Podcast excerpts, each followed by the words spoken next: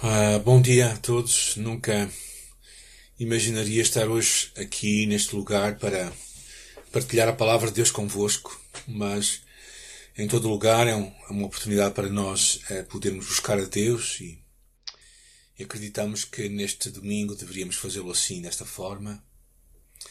E a minha oração é que ela possa chegar à tua vida ah, de uma forma autêntica, real, trazendo a mudança que ela quer trazer. Por isso, antes de avançarmos, vamos entregar este tempo a Deus, falar com o nosso Deus. Obrigado, Senhor, porque Tu estás conosco nesta hora, neste dia, nestes momentos em que nós uh, uh, vivemos tempos bastante incertos e, e de alguma forma imprevisíveis. Queremos olhar para Ti, Senhor, nesta manhã. Queremos confiar no Teu amor e uh, que os nossos olhos estejam fixos em Jesus. Muito obrigada por as promessas de que tu estás conosco e de que tu vais realizar a tua vontade em nossa vida. Por isso, fala connosco, o teu Espírito Santo torna esta palavra viva ao nosso coração e que nós possamos caminhar contigo. A nossa oração em nome de Jesus. Amém. Ah, eu chamo esta, esta mensagem Olha com fé ah, para o futuro. Estamos a viver tempos uh, bastante imprevisíveis. Uh, eu até mesmo diria tempos assustadoramente desconhecidos.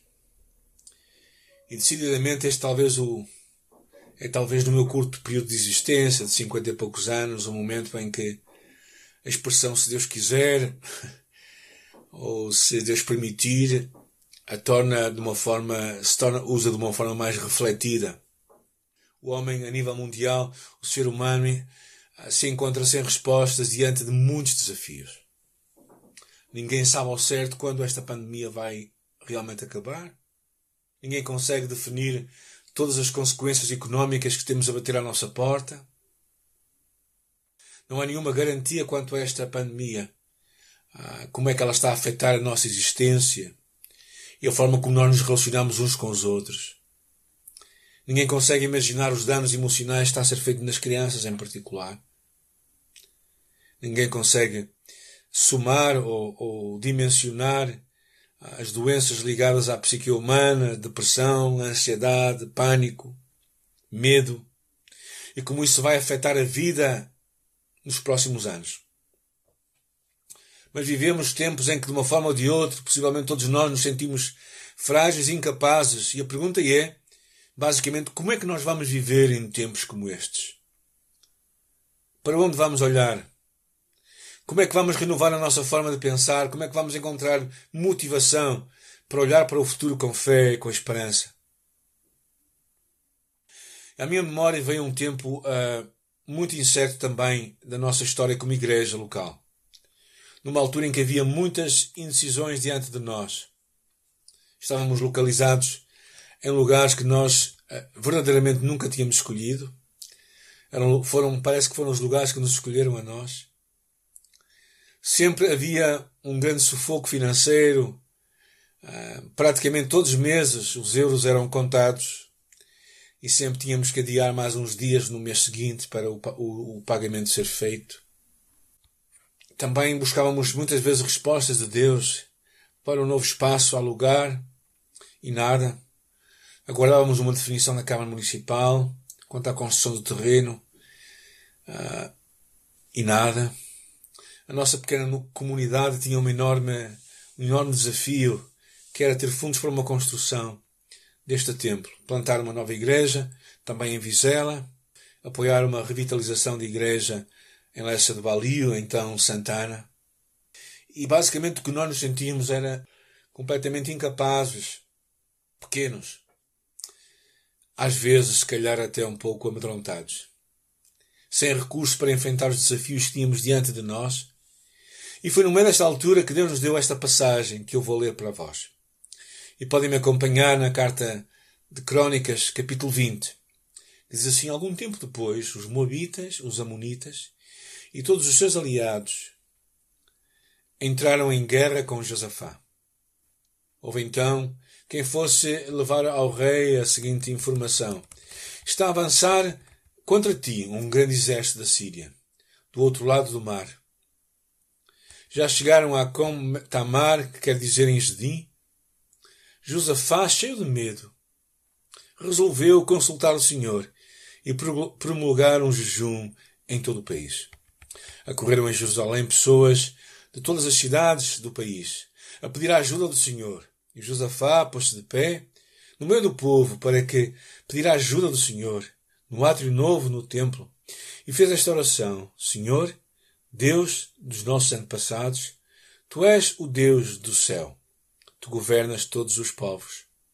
Tu tens a força e o poder e ninguém te pode resistir. Ó oh, nosso Deus, tu expulsaste os habitantes desta terra. Quando aqui chegou o teu povo, Israel, e deste-a para sempre aos descendentes do teu amigo Abraão. Estabeleceram-se aqui e construíram um templo para ti, e disseram: Se nos vem alguma desgraça como castigo, guerra, peste ou fome, nós viremos apresentar-nos diante de ti neste templo, pois é aqui que tu habitas. Viemos pedir-te ajuda na nossa aflição, e tu nos escutarás e salvarás. Pois bem, agora são os Amonitas, os Moabitas e outros povos da montanha que vêm nos atacar. Quando os nossos antepassados saíram do Egito, não permitiste que atravessassem os territórios destes povos. Desviaram-se de lá e não os destruíram. Agora, em contrapartida, vêm eles expulsar-nos da terra que tu nos destes. Ó oh, nosso Deus, irás deixá-los agora sem castigo? Nós não temos força contra esta multidão que avança contra nós. Não sabemos o que havemos de fazer, por isso temos os olhos postos em ti. E toda a multidão de Judá estava de pé diante do Senhor, incluindo mulheres e filhos, mesmo os mais pequenos. O Espírito do Senhor apoderou-se então de um levita que estava no meio da multidão, chamava-se Jaziel, e era de filho de Zacarias, neto de Benaías e descendente de Gelel, o levita Matanias e de Asaf. E exclamou Jaziel, ouça com atenção, habitantes de Judá e de Jerusalém, e também tu, ó rei Josafá. O Senhor manda-vos dizer que não devem ter medo, nem se devem assustar diante deste enorme exército, porque esta guerra não é vossa, mas de Deus. Amanhã descerão contra eles. Eles estão a subir pela encosta de Cis. Irão encontrá-los no cimo do ribeiro que está em frente ao deserto de Jeruel. Não terão necessidade de combater contra eles. Fiquem quietos, sem arredar pé, e verão como o Senhor vos alcançará a vitória. Habitantes de Jerusalém e de Judá, não tenham medo nem se assustem. Amanhã avancem contra eles e o Senhor estará convosco. E Josafá se inclinou até a terra e todos os habitantes de Jerusalém e de Judá se inclinaram também diante do Senhor para o adorarem.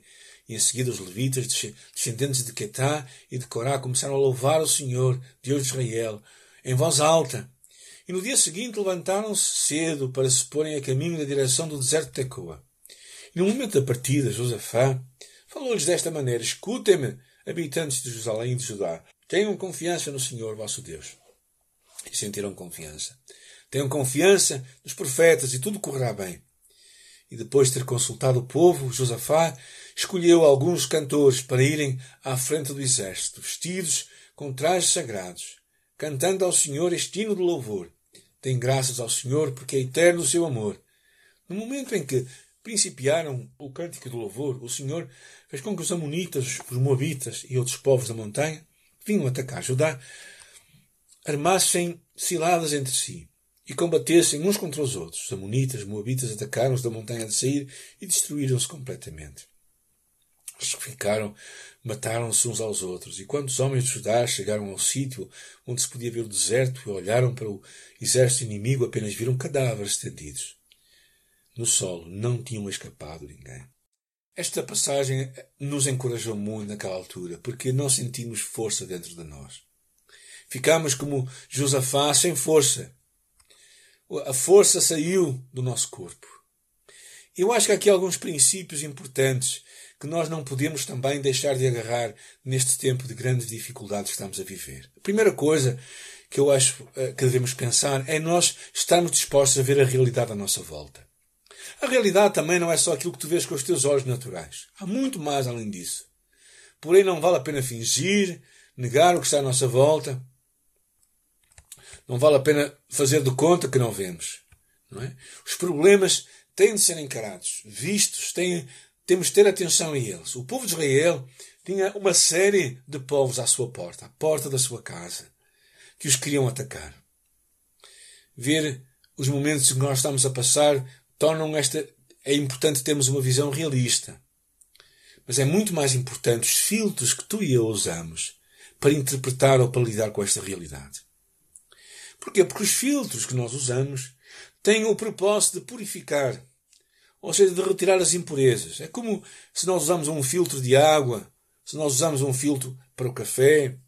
Ou seja, os filtros começam a purificar e a ver as coisas como elas realmente devem ser. E há dois filtros que eu acho que temos que usar quando lidamos com uma realidade que é difícil. Primeiro, os dias de hoje não são fáceis. Não vale a pena simplesmente dizer isto vai passar. Vai? Quando? Quais serão os prejuízos que nós vamos ter ainda que enfrentar?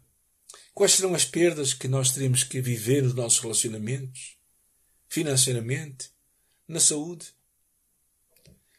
E o primeiro filtro que eu acho que devemos pensar é uma visão correta de Deus. Porque a história começa assim.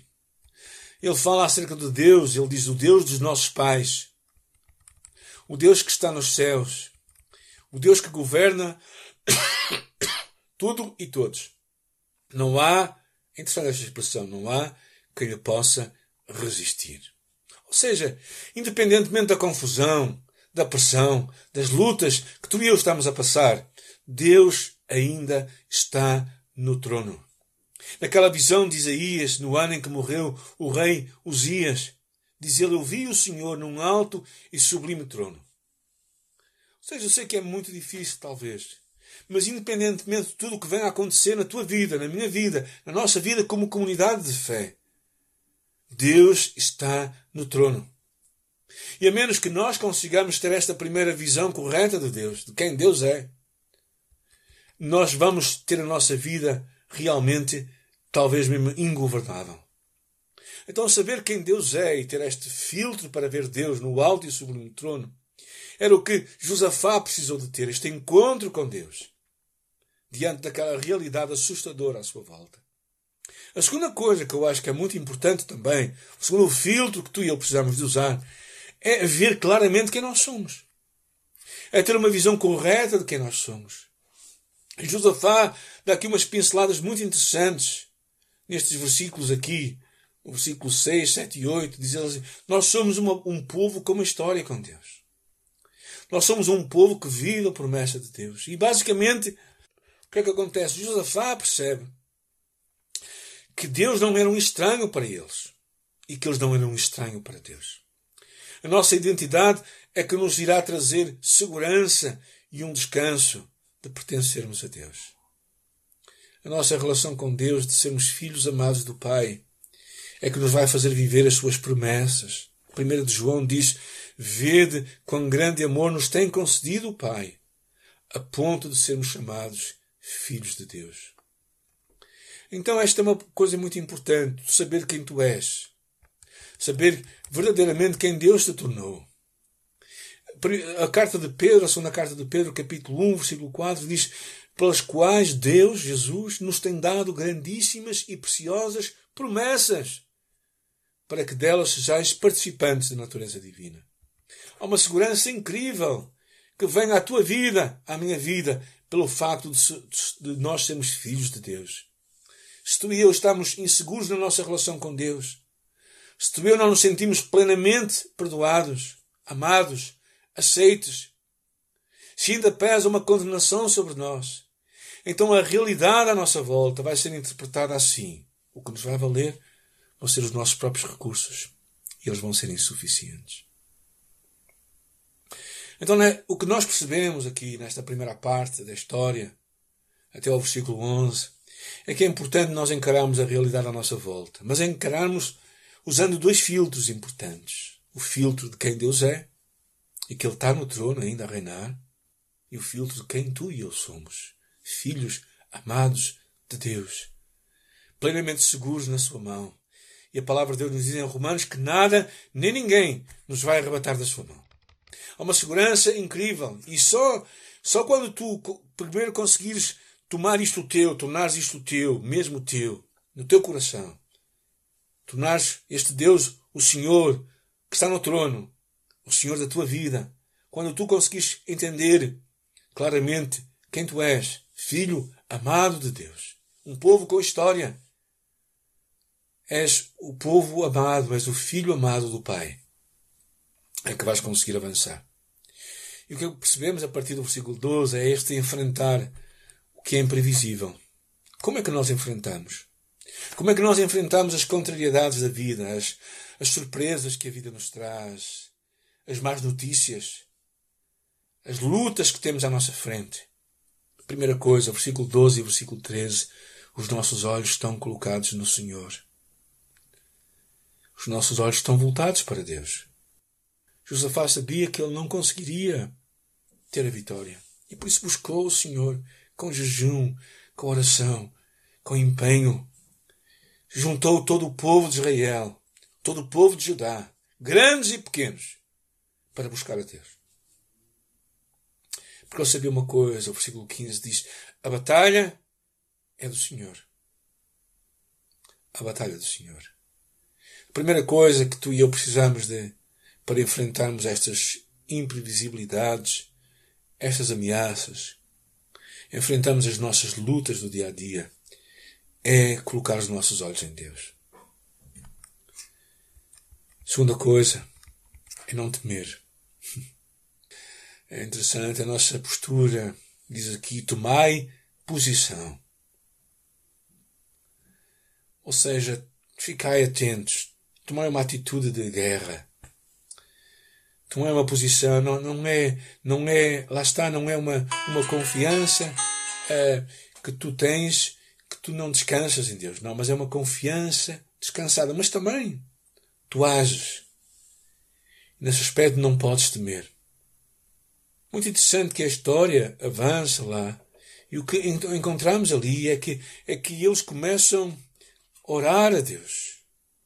A palavra é muito clara, é, é uma passagem muito impressionante.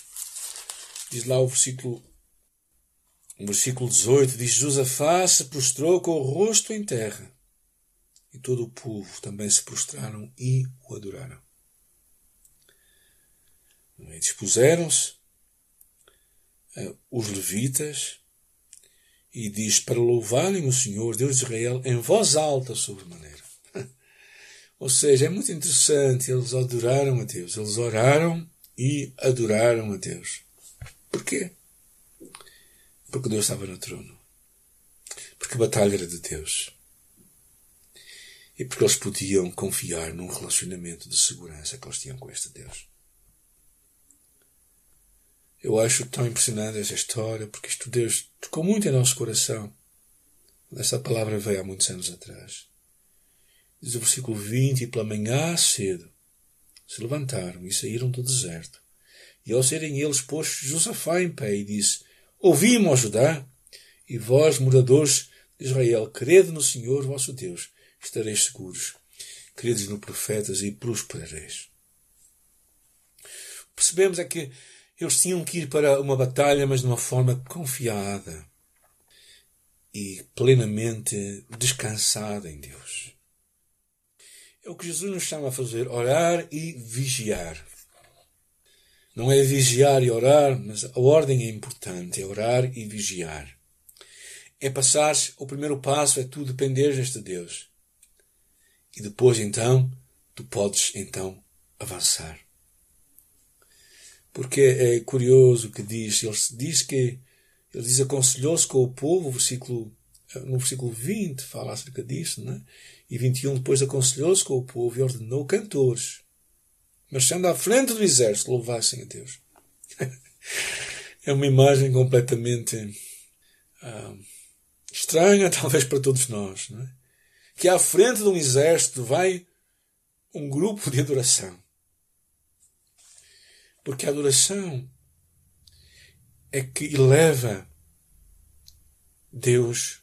A adoração é que nos faz ter a consciência de quem Deus é e onde Ele está.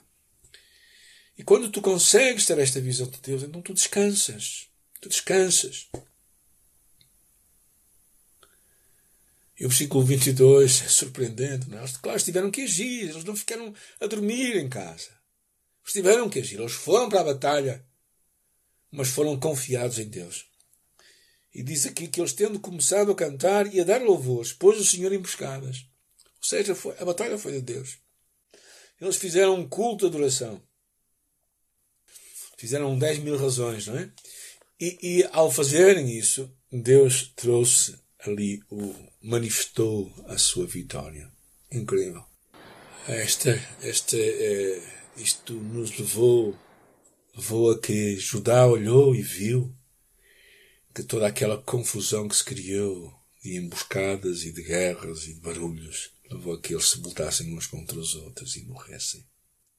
O versículo 27 nos diz: Então voltaram todos os homens de Judá e de Jerusalém, e Josafá à frente deles, e tornaram para Jerusalém com alegria, porque o Senhor os alegrara com a vitória sobre os seus inimigos. Era esta palavra que eu creio que Deus trouxe para nós neste dia, nesta manhã. E, e basicamente ela tem dois grandes princípios que eu acho que vêm nesta história, diante das dificuldades que nós estamos a enfrentar, diante dos dilemas da nossa vida, diante das imprevisibilidades. Primeira coisa, uh, encara a realidade, mas não na tua força. Não, não faças de conta que não existe, né? não ignores, mas usa os filtros que Deus está-te a dar. Usa a visão de Deus, quem Deus é para ti, e a segunda coisa, pensa quem tu és para Deus. E isso te vai ajudar a encarar os desafios de uma forma diferente, não é? Então isto eu acho que é fundamental, primeira coisa. A segunda coisa é tu e eu enfrentarmos estas coisas imprevisíveis que temos na vida. Olhando para Jesus, colocando os nossos olhos em Jesus, em Deus, reconhecendo que a batalha é dele. E indo para a batalha de uma forma confiada, crendo, crendo em Deus no poder de Deus, na vitória de Deus. E, e finalmente também é esta atitude de oração e de louvor que Ele espera de ti e de mim, para nós enfrentarmos os desafios que temos diante de nós e para nós termos a vitória. Uh, eu não sei o amanhã, e digo-vos sinceramente, graças a Deus, mas eu sei uma coisa: é que o teu Deus, o meu Deus, está no trono. Ele é o meu Pai, Ele é o teu Pai. E nós podemos plenamente confiar nele. Por isso eu quero te encorajar a depositar esta fé, a olhar para o futuro com fé e com esperança. E o Senhor nos vai dar a vitória. Porque o que quer que aconteça na nossa vida, quando nós estamos nas Suas mãos, sempre será vitória para nós.